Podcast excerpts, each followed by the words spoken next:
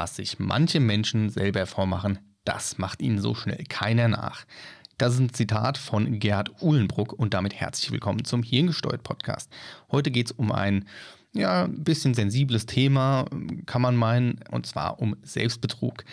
Ähm, ich möchte ein bisschen darauf eingehen, warum wir uns gerne selbst was vormachen und das gar nicht mal so selten und auch noch völlig automatisch.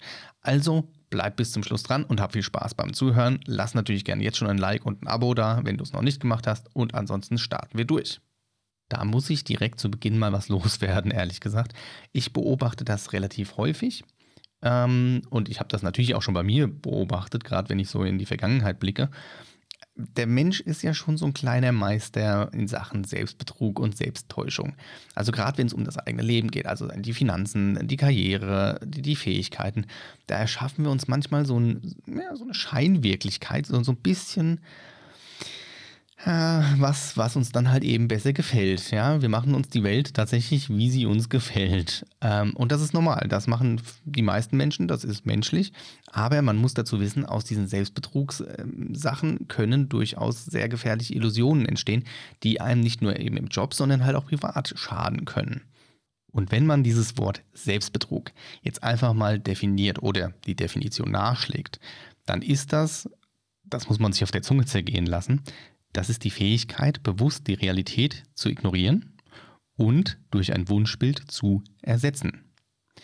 Äh, an dieser Stelle möchte ich einfach mal ganz kurz angemerkt haben, wir neigen dazu, uns einfach selbst über den Tisch zu ziehen. Oh mein Gott.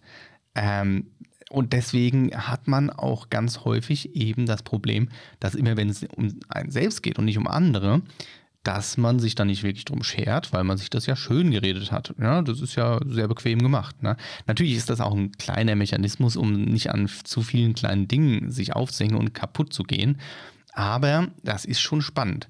Und es gibt ähm, durchaus äh, Forscher, die, also jetzt, wenn wir jetzt von der Yale-Universität mal die nehmen, die haben ähm, durchaus äh, in, in, den Raum gestellt, dass mit großer Sicherheit der Hang zum Selbstbetrug ja, angeboren ist sozusagen. Also dass das von klein auf schon bei einem ja, drin manifestiert ist. Jetzt ist das natürlich auch so, dass noch andere Wissenschaftler auf menschliche Denkvorgänge und Entscheidungen ähm, äh, schauen. Und äh, da sind Hirnforscher, also Sozialwissenschaftler, äh, Psychologen und die führen natürlich Experimente und, und äh, Studien durch. Und die hauen unser Selbstbild von dem Menschen, der immer alles richtig und klug entscheidet und die beste Variante wählt, hauen die über den Tisch und sagen, naja, ganz einfach, ehrlich gesagt, die entscheiden, die meisten Menschen oder mehrheitlich entscheidet man sich emotional und willkürlich. Und dabei kommt es gar nicht so selten vor, dass man sich auch noch selbst anlügt. Das ist total spannend und wir rennen hier völlig selbstverliebt durch die Gegend und ja, lügen uns halt selbst in die Tasche und betrügen uns selbst. Denn ähm, das habe ich auch früher schon ähm, immer mal beobachtet, auch bei mir selbst. Also es, ich nehme da als Beispiel ganz gerne immer so, wenn man mit einem Kollegen das Gehalt vergleicht als Beispiel. Ähm, und der eine, wir reden jetzt beide vom gleichen Betrag, den wir kriegen, roundabout. Der eine kriegt 1992, der andere kriegt 1982. Und ähm, jetzt ist mir die Frage, was die Intention dahinter ist beim Vergleichen. Der eine will sich besser darstellen, der rundet auf, auf 2000 und der andere sagt, oh, ich bin so arm dran, ich krieg nur 1,9. Und das ist regelmäßig bei allen Kollegen passiert, dass die sich das so gedreht haben, wie es gerade gepasst hat. Wollten sie natürlich der sein, der mehr verdient, dann haben sie immer aufgerundet, auch wenn es nur 2 Euro waren. Und wenn es darum ging, dass sie sich in die Opferposition bringen wollten, dann äh, muss man ganz ehrlich sagen, haben die häufig mal abgerundet und zwar auch mal um 90 Euro und äh, waren damit eigentlich den, zum Beispiel den 2000 näher als den äh, 1900. Also sehr faszinierend, wie man sich das durchaus in so einem kleinen Rahmen auch gern zurechtlegt. Und eigentlich finde ich das auch ein bisschen, ich möchte das ja nicht werten, aber eigentlich finde ich das auch so ein bisschen hochnäsig, was wir da so treiben. Ne? Denn wir haben schon ein sehr, sehr, sehr, sehr hoch entwickeltes Denk- und Wahrnehmungsvermögen und wir können in der Wissenschaft alles bis aufs kleinste Atom vermessen. Also wir sind da wirklich richtig gut und vorne dran, ähm, die besten und die penibelsten Menschen zu sein oder Wesen zu sein. Aber wenn es um uns selbst geht, dann biegen wir uns die Wahrheit doch ganz gern auch mal so zurecht, äh, und lassen uns dann ja, davon total blenden. Und wenn wir natürlich hergehen wie Pippi Langstrumpf und hier vor uns hintrellen und uns die Welt machen, wie sie uns gefällt, dann endet das leider irgendwann halt auch durchaus da drin, dass man das böse Erwachen irgendwann später erlebt. Ja, also auch da, ich gehe da ganz gerne mal auf Finanzen wieder ein. Das ist immer ein sehr schönes Beispiel. Wir reden uns da so häufig irgendetwas schön, damit es uns passt, damit wir uns selbst das Ganze rechtfertigen können. Also es ist wirklich so ein Selbstgerechtwerden und vergessen dabei aber total die rationalen Faktoren. Und das beschreibt natürlich wieder wunderbar, ähm, dass das eigentlich willkürlich emotional entschieden ist, was wir da machen. Sehr spannend und mit sehr großer Vorsicht zu genießen. Und natürlich ist das Ganze kein Phänomen der Moderne, sondern das ist eigentlich so alt, wie ja, der Mensch gedenken kann, sozusagen.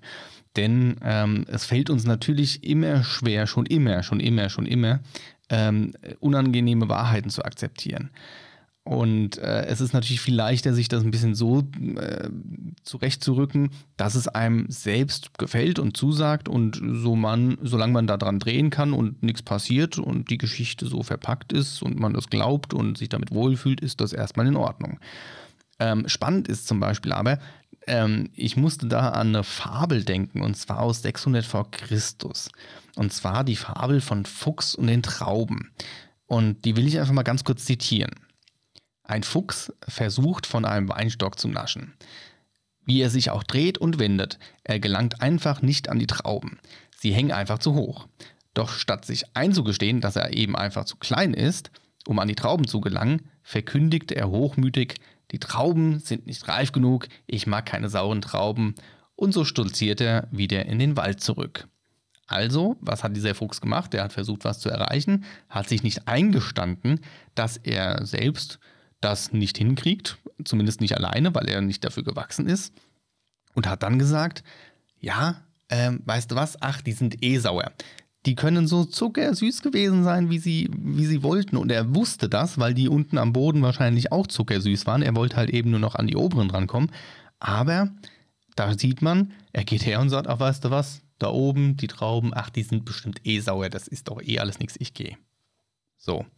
Und da merkt man zum Beispiel, dass eben der, dieser, dieses Phänomen, glaube ich, gar nicht so jung ist. Also das ist schon ne, 600 vor Christus, griechischer Dichter, hat das so geschrieben. Ähm, das wird er auch nicht ohne Grund geschrieben haben, denke ich mal. Naja, auf jeden Fall kann man an der Stelle auch mal sagen, und damit möchte ich auch zum Schluss kommen, denn mit dieser Fabel kann man es wunderbar abrunden und nur noch einen Schlusssatz sozusagen zu der ganzen Sache, um es zusammenzufassen.